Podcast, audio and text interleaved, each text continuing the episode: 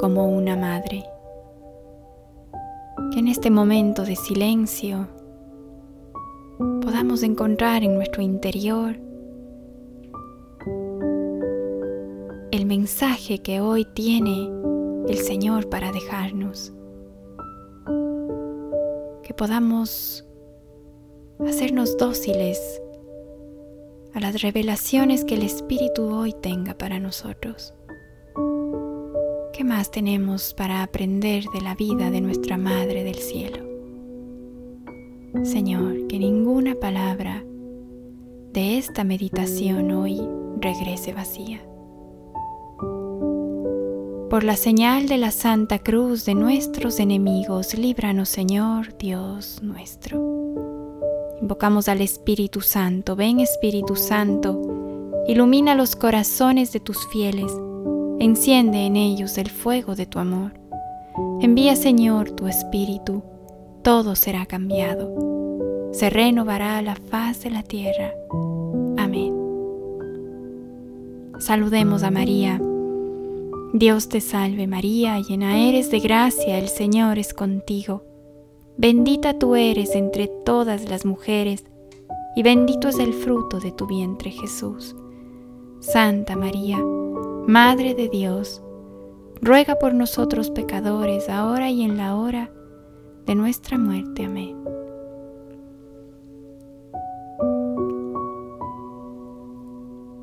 Subió a Judea con María. Lucas 2 del 4 al 5. El viaje de los mandados. Se va y se viene porque alguien lo decide. Directamente entonces porque se nos impone un precepto. Indirectamente son las circunstancias de la vida, del trabajo, de nuestros intereses que nos desplazan en este mundo.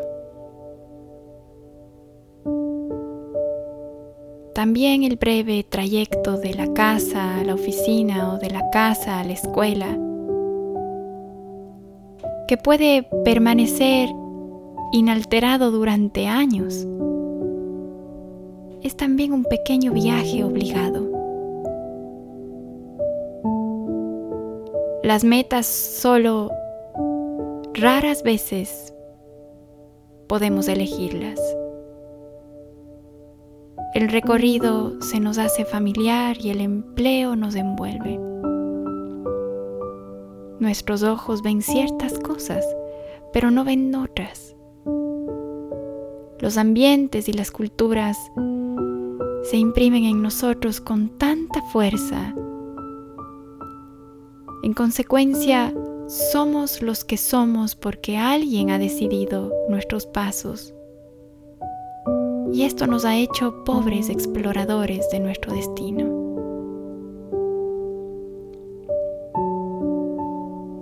A menos que conozcamos otros caminos, como María cuando caminando hacia Belén viajaba dentro de sí, en la presencia mínima de su Hijo y aprendía a arder de amor en el secreto mismo de su maternidad. De persona a persona, ella y su hijo, su hijo en ella, recorriendo el itinerario verdaderamente digno de personas.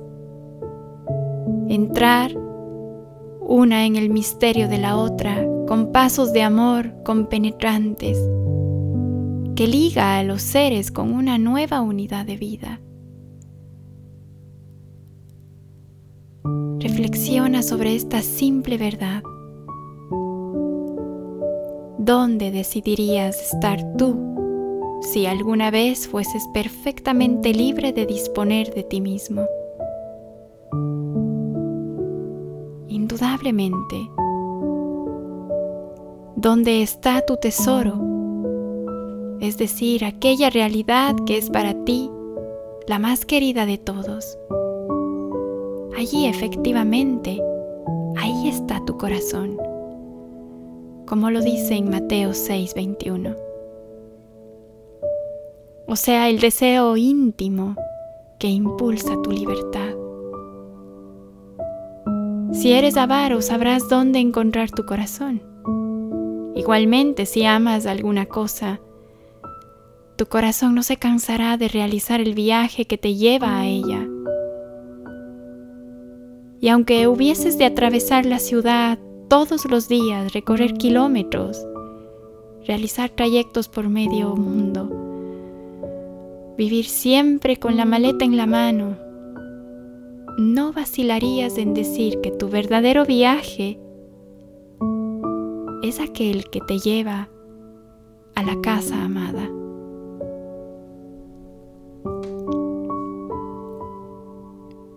Si en vez de una cosa se trata de una persona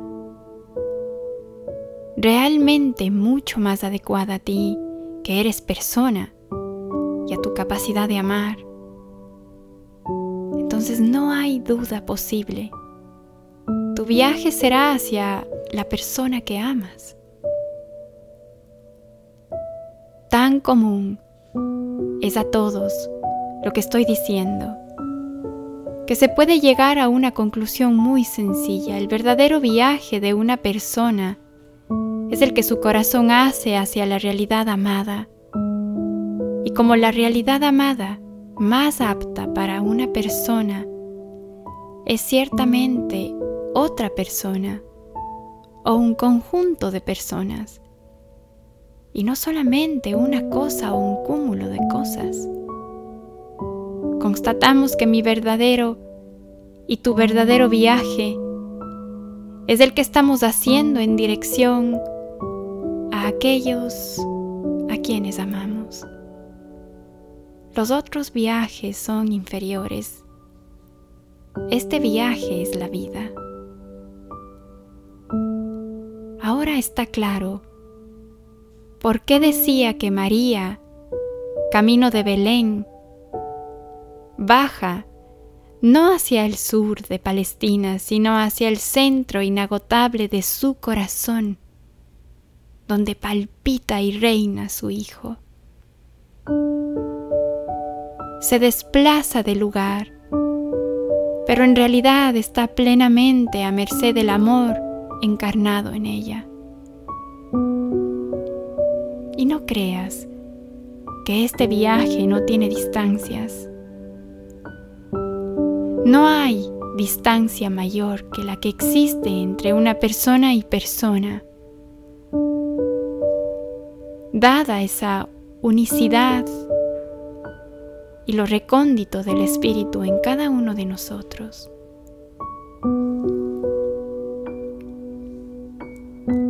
Y si la otra persona es de Dios, entonces el camino se hace indefinidamente posible. María camina en sí misma como templo y encuentra al que ahora le pertenece.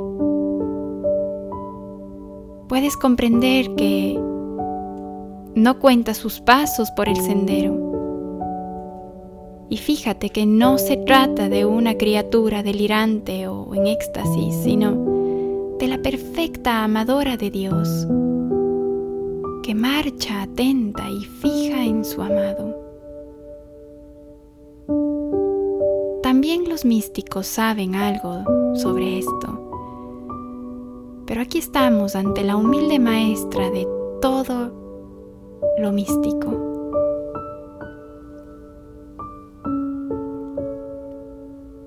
Es una lección a la que a la que no podemos negarnos. Nosotros que entendemos muchas veces con tanta facilidad la relación con Dios. Cuatro palabras, algún gesto, un libro abierto y cerrado. Que la misericordia de Dios nos ilumine y nos dé a entender que también para nosotros Él es el tesoro. Pero cuántos trayectos corremos peligro de hacer tesoros de tierra que se vuelven polvo. La ganancia, el buen aspecto, los ojos de quien nos ama y una serie interminable de perlas preciosas en pedazos. ¿No te parece? Existe el camino interior hacia Dios, el camino interior hacia tu prójimo. En Él, como en todas las cosas serias, se comienza como principiante y se continúa como aventajado para llegar a ser perfecto. Algo sabes ciertamente de ello. ¿Lo sabes por experiencia propia? ¿O han sido solamente palabras que has escuchado o que te has escuchado a ti mismo repitiendo? ¿Estás convencido de que tu viaje más serio es justamente el que con método y progreso has de hacer en esta vida hacia Cristo? Ese debe ser tu tesoro, tu viaje más serio, tu viaje más importante. Convendrá entonces pedir ayuda y rezar para tener conciencia de esta efímera existencia. Nuestra vida es muy corta.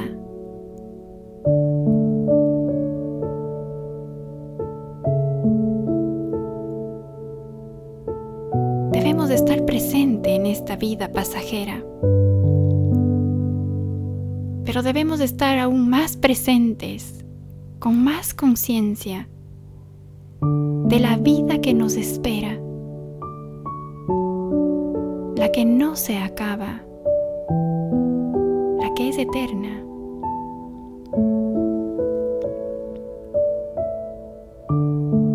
Virgen María, peregrina dentro de Dios, sírvenos de guía. Pido que mires nuestros pasos perdidos en veredas que se disipan. Madre, enséñanos a comprender que es otro el viaje. Dirige nuestros ojos más allá del horizonte del sol. Susurra a nuestra prudencia que es hora de buscar al Altísimo y ejercita nuestro espíritu para que logremos rezar a diario en creciente oración de silencio. Ese silencio que tanto buscamos que no lo encontramos. Haz que entre nosotros y Dios llegue a su plenitud el santo viaje de nuestra alma. Como madre, ayúdanos a preparar el equipaje que llevaremos y saca de nuestro ropaje las caretas con las que nos encubriremos nuestros rostros. Guíanos, Madre, por el único camino que se llega al Padre. En ti, María, ponemos nuestra confianza.